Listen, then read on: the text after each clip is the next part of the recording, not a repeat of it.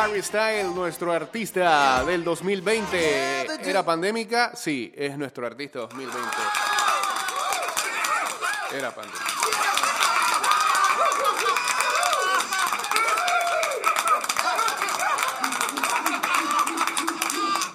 Por ende, este.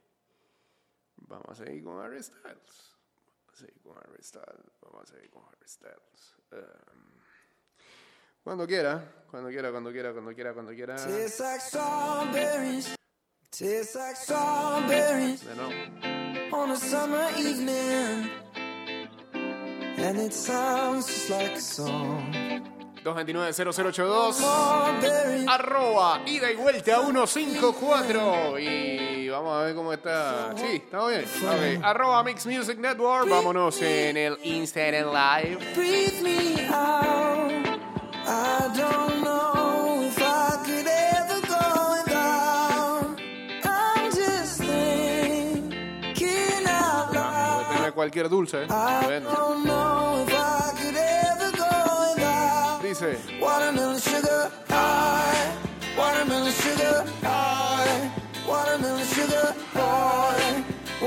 Sugar high.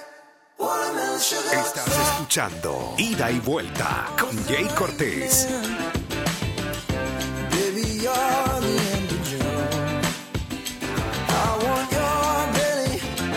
Chateamos en el 612-2666 y en el 6890 0786. me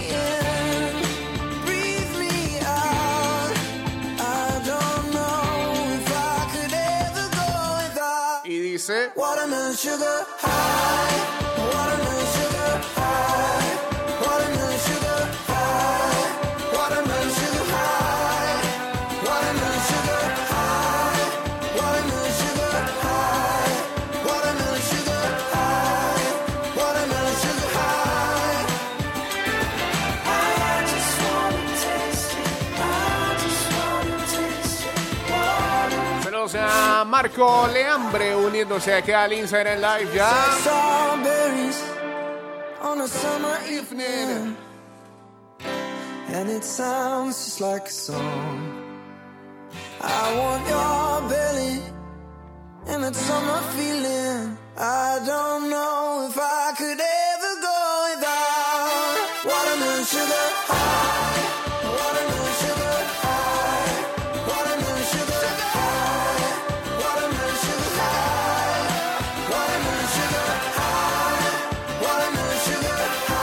fin de semana con grandes cosas en el deporte. Saludos para Family EL. Es así, ¿no?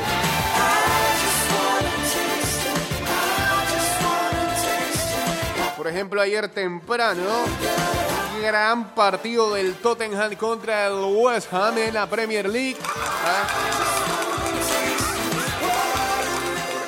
Mira, el, saludos Antonio Campbell. Eh, si el deporte siempre nos deja una lección es que no, no, no celebren antes de tiempo, no celebren antes de tiempo. Yo se lo decía a un par de frenes que son fanáticos del equipo este que quedó eliminado ayer. Pero...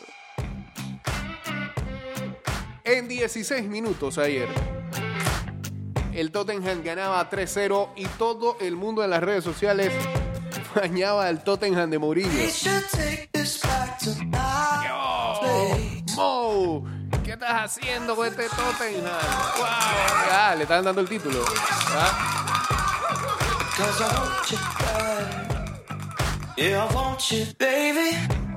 Y a 8 minutos del final le cayeron los tres goles del empate, incluyendo el golazo de Manu Lanzini para el 3 a 3. Partidazo en ah, la Premier League el día de ayer. Yeah, I want you, baby. Slow, slow hands. Ah, por cierto, se estrenó Gareth Bale. Entró al minuto 72 y pudo haber sentenciado el partido en una llegada al minuto 92, pero este se nota que estaba jugando golf todo este tiempo el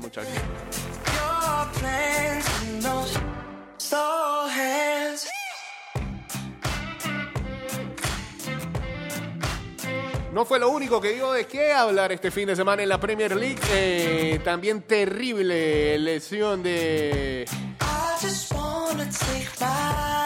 Virgil van Dijk. Eh, que ya de una vez se sometió a una cirugía y algunos piensan que se perderá buen par de meses, pero eh, Virgilio ha querido bajarle las preocupaciones. A sus aficionados dice que se recuperará más rápido de lo que creen. Veremos. Liverpool no ha querido decir un-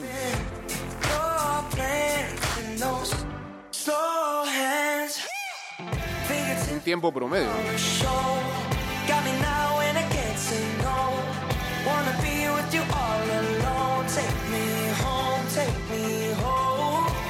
También lo otro que dio de qué hablar este fin de semana fue la situación del Kun Agüero con una jueza de línea. pues se ha tornado en un debate más allá de lo deportivo. Saludos al compadre. El Kun Agüero se ha situado en el centro del debate en redes sociales tras una polémica acción que protagonizó en el encuentro entre el Manchester City y el Arsenal, en el que los Citizens se impusieron por 1-0 con gol de Sterling al minuto 23. Sin embargo, de lo que más se habla del partido del Etihad es del toque de Agüero a la jueza de línea. Era el minuto 42, el argentino protestaba la decisión de la árbitra de conceder un discutible saque de banda a favor de los Gunners y la agarró ligeramente del hombro que, incomodada, intentó deshacerse del delantero con un gesto con su brazo, un toque que ha generado mucho revuelo en redes sociales condenando al Kun. Eh, espérate, déjame poner esto que está por acá. Wonder, Wonder. También se percataron de ello los medios que estuvieron presentes en la rueda de prensa post partido de Pep Guardiola. El español fue presentado, o perdón, el español fue preguntado por el gesto de Agüero y no dudó en defender a su jugador estrella.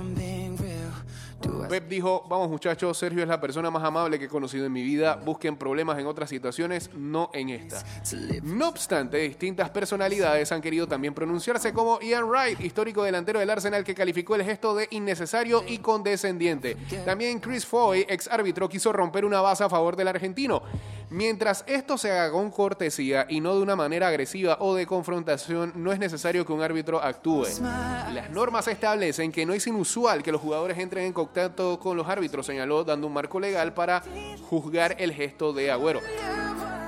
Ah, por supuesto, han entrado eh, algunas organizaciones eh, feministas que han visto eh, la situación como incómoda y acosadora.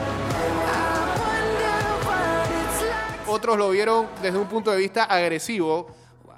Creo que agresivo no, no, no sería la acción. Porque también mucha gente se dejó llevar por la foto y no por el video en sí, ni siquiera le metieron play. Eh, yo lo que creo es que los jugadores no deberían de andar... por- Porque lo primero que se dice es, ah, no, pero es que eh, no es porque ella sea árbitra, si eso también lo hacen los jugadores con los árbitros, sí, es verdad. Y ahí voy, señor McCollin, sí estuvo de más. Yo no creo que el Kun Agüero lo haya hecho como un gesto de, este, tú sabes, de que, ah, esta es una mujer, la voy a tratar así, no sé qué, ah, me voy a hacer guapo. Yo creo que no, no fue su motivo al hacer eso.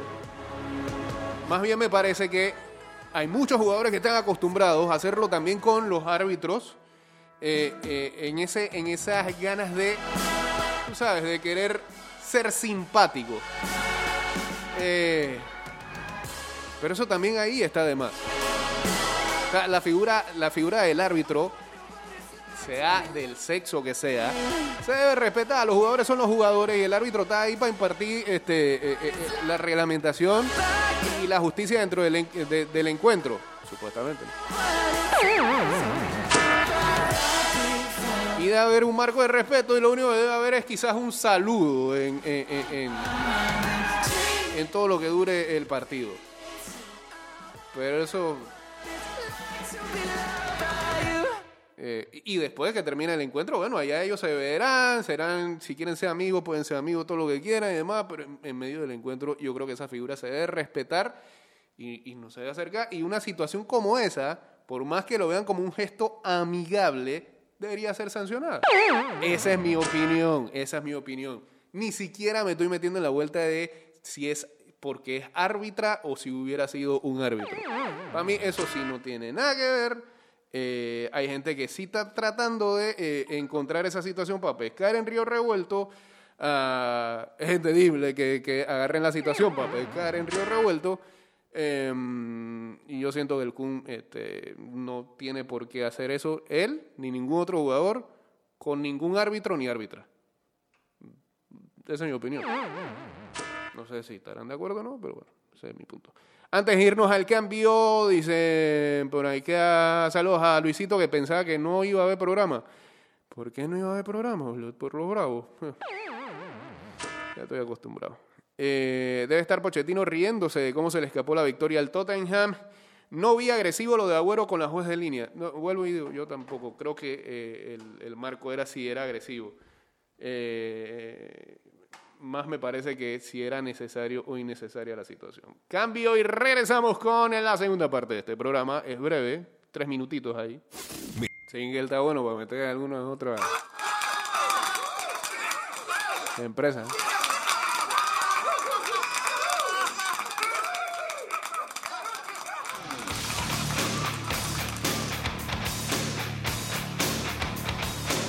Regreso estamos con la segunda parte de este programa que se hace llamar... Escuchando Ida y Vuelta con Jay Cortés. Saludos a Medín Quiroz, saludos a DJ y Actiel 26 y este el señor Macaulay le manda un saludo a Mati. ¿A cuál? ¿Ah?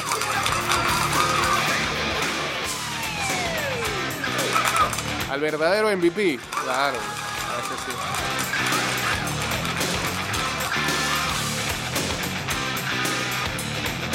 Sí, sí, sí. Me metí, me metí ese jingle a Cappers, Big Fat Pigs, a Bitácora, y vuelta.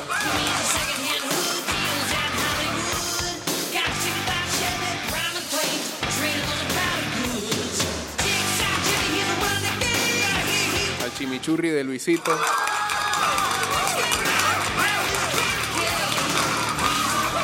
A todos esos emprendimientos. ahí me metí.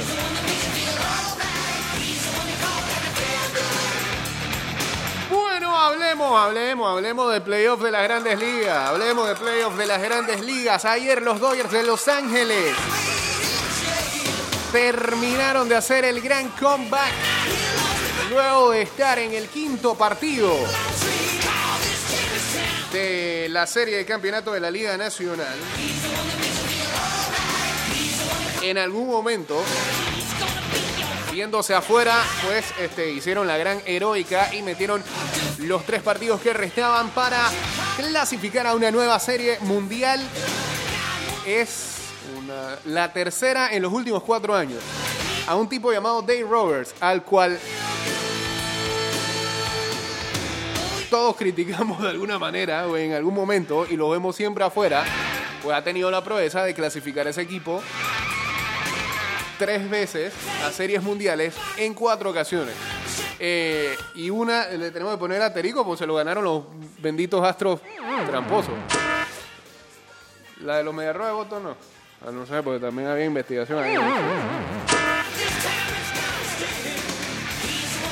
Y bueno, esta es la tercera en los últimos cuatro años. Eh, Roberts me recuerda de alguna manera a otra Bobby Cox. Bobby Cox por lo menos se ganó la suya en el 95. Vamos a ver si, como ayer pregonaban, después de terminado el encuentro, eh, un, eufórico Dave Roberts agarraba el micrófono en el ah, Glove Life, estadio que se llama, el estadio de Texas, donde se va a llevar a cabo también la Serie Mundial. Eh, ahí hay una leve ventaja para los Dodgers que se van a quedar en Texas. Bueno, ya desde el sábado Tampa sabía que tenía que viajar hacia allá. Dave Roberts dijo, este es nuestro año. Eh, Le metió más pifias ahí, ¿no? Pero lo recalcó dos veces. Este es nuestro año. A todos los fanáticos de los Dodgers que ahí se estaban presentes, que eran más fanáticos de Dodgers que de los Bravos, y se entiende por, por la historia de la franquicia de los Dodgers, uno de los equipos más seguidos, eh, no solamente en los Estados Unidos. Y les prometía a sus fanáticos que este era el año. Al frente tendrán a un difícil equipo de Tampa. Eh, Saludos a Pisanelis, a JD Jan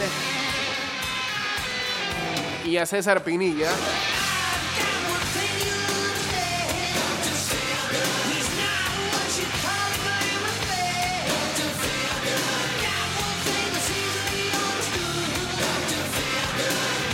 Y pues eh, hubo muchos encuentros eh, o hubo muchas situaciones o acciones en este juego número 7 que eh, definitivamente eh, le metieron más dramatismo y, eh, le dieron un giro a, el momentum de la serie. Por ejemplo, el, gran doble play de, eh, de Turner, de Justin Turner en la tercera base, que le mató un rally eh, mal, mal corren de base de los Bravos de Atlanta.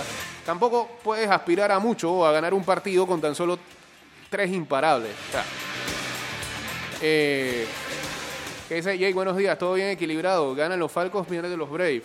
Bueno. Eh, esa es una. La otra es nuevamente la defensa de Mookie Betts demostrando eh, por qué gana lo que gana y eh, por qué es el jugador más... Podemos decir que es el jugador más completo de las grandes ligas. Yo creo que está a un chin, a un chin, a un escaloncito un poquito más arribita de Mike Trout. Me parece a mí. Lo que pasa es que Trout es altamente mediático.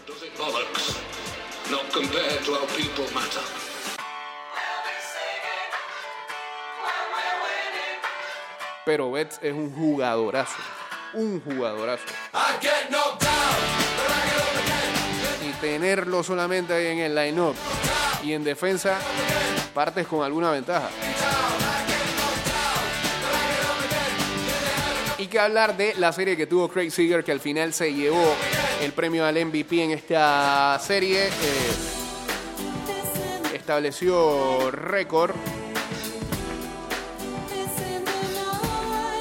el eh, campo corto de eh, los Dodgers de Los Ángeles.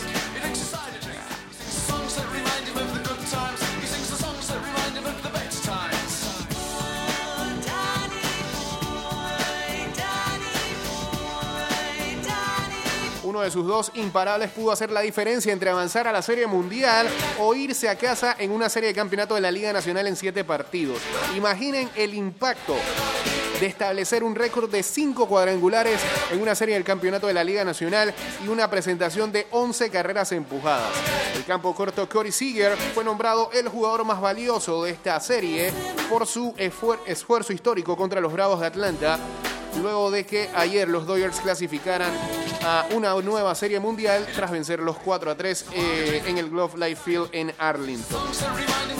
Batió para 310 con 8 carreras y alcanzó un total de bases, eh, la cifra es 26. Y es el único jugador en la historia de la Liga Nacional en conectar 5 cuadrangulares e impulsar 11 carreras en una serie de postemporada. 26 años para ese eh, individuo que ya alguna vez se llevó el premio al novato del año hace un par de temporadas atrás. Después por un eh, eh, cirugía de tomillón creo que se hizo, se perdió año y medio.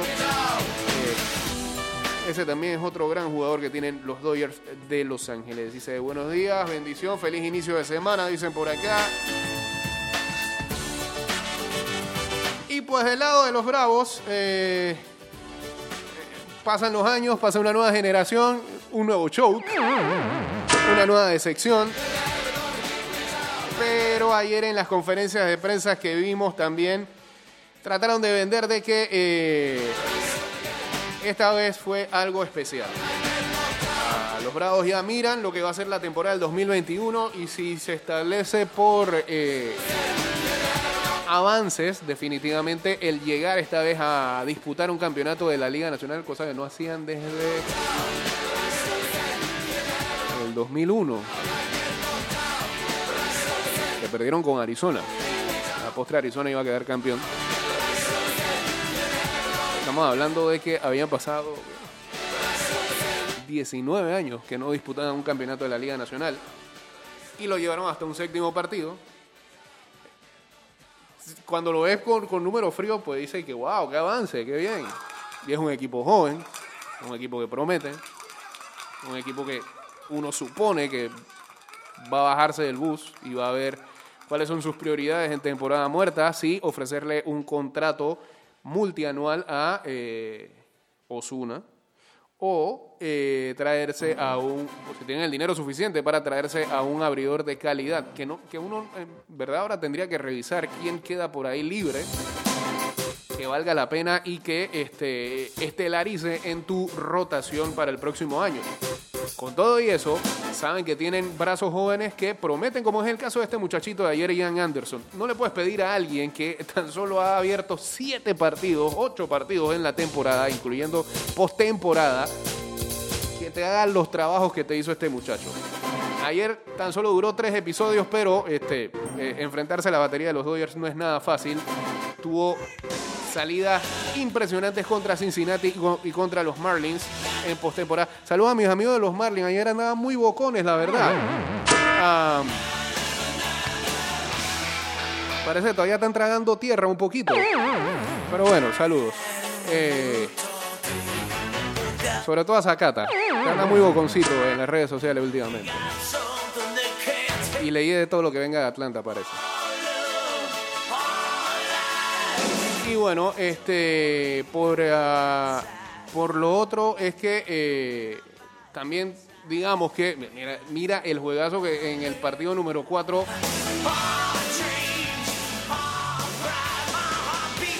te hizo este muchacho que hasta el nombre se me olvida porque no era muy común que abriera.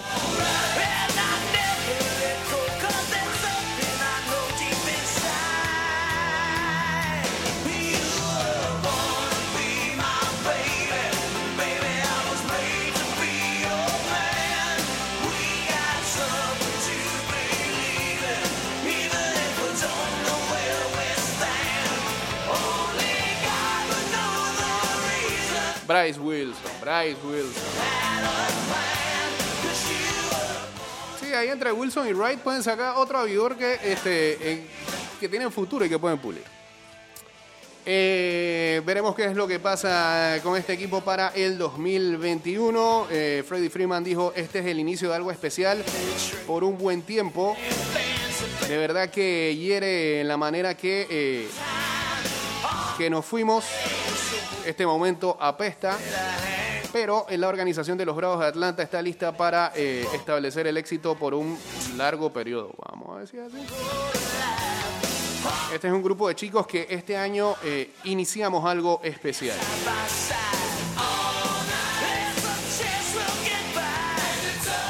Hay algo también eh, que hay que tomar en cuenta, y es que el próximo año los Bravos de Atlanta celebrarán el trigésimo aniversario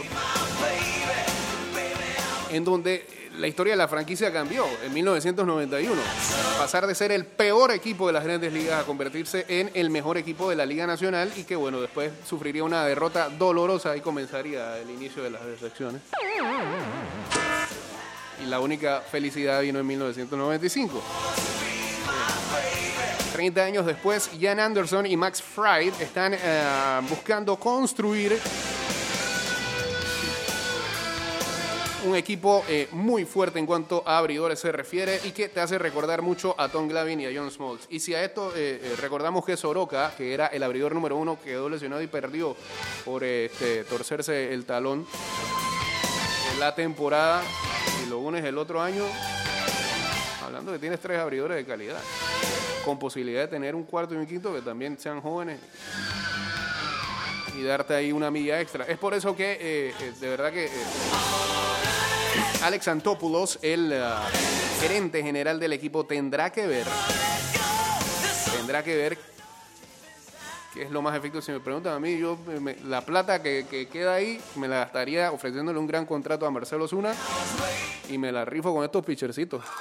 Quizá un abridor ahí de mediana calidad ahí para que refuerce un poco. Pero bueno. Saludos al FAT que sí está triste, fanático de los Bravos. Dice, Acuña es un gran cheerleader. El doble play del cuarto inning los mató, dice Román por acá. Mal running de Riley. Para mí el MVP de la serie Julio Urias. Pudo serlo también. Bueno, Bauer, eh, sí, es, el abridor que todos van a buscar. Lo quieren los Yankees, dicen. Lo quieren los Medias Rojas de Boston. Puede que hasta los Dodgers lo busquen. ¿Y para qué los Braves gastaron en Hamels? Bueno, pensaban que le iba a funcionar y de verdad que vino lesionado Cole Hamels que creo que no le van no, no van a ejercer opción sobre él el próximo año. Saludos a Ernesto Herrera Vega. Lo mismo, ¿sabes con quién? Con Félix, con el rey, Félix Hernández. Está bien, está barato, un millón ahí y todo, pero él optó por no jugar eh, esta temporada por lo del COVID, cosa que se respeta totalmente, pero un jugador que eh, tenía que ver cómo se reponía de malas temporadas al no jugar este año. eh, un signo de interrogación cómo puede venir, así que yo no me atrevería tanto. Lo de los Dodgers sería tan épico como lo de los Medias Rojas en el 2004 después de estar en desventaja de 3 a 0. No tanto, pero eh, son pocos en verdad los equipos que han podido recuperarse de un 1-3.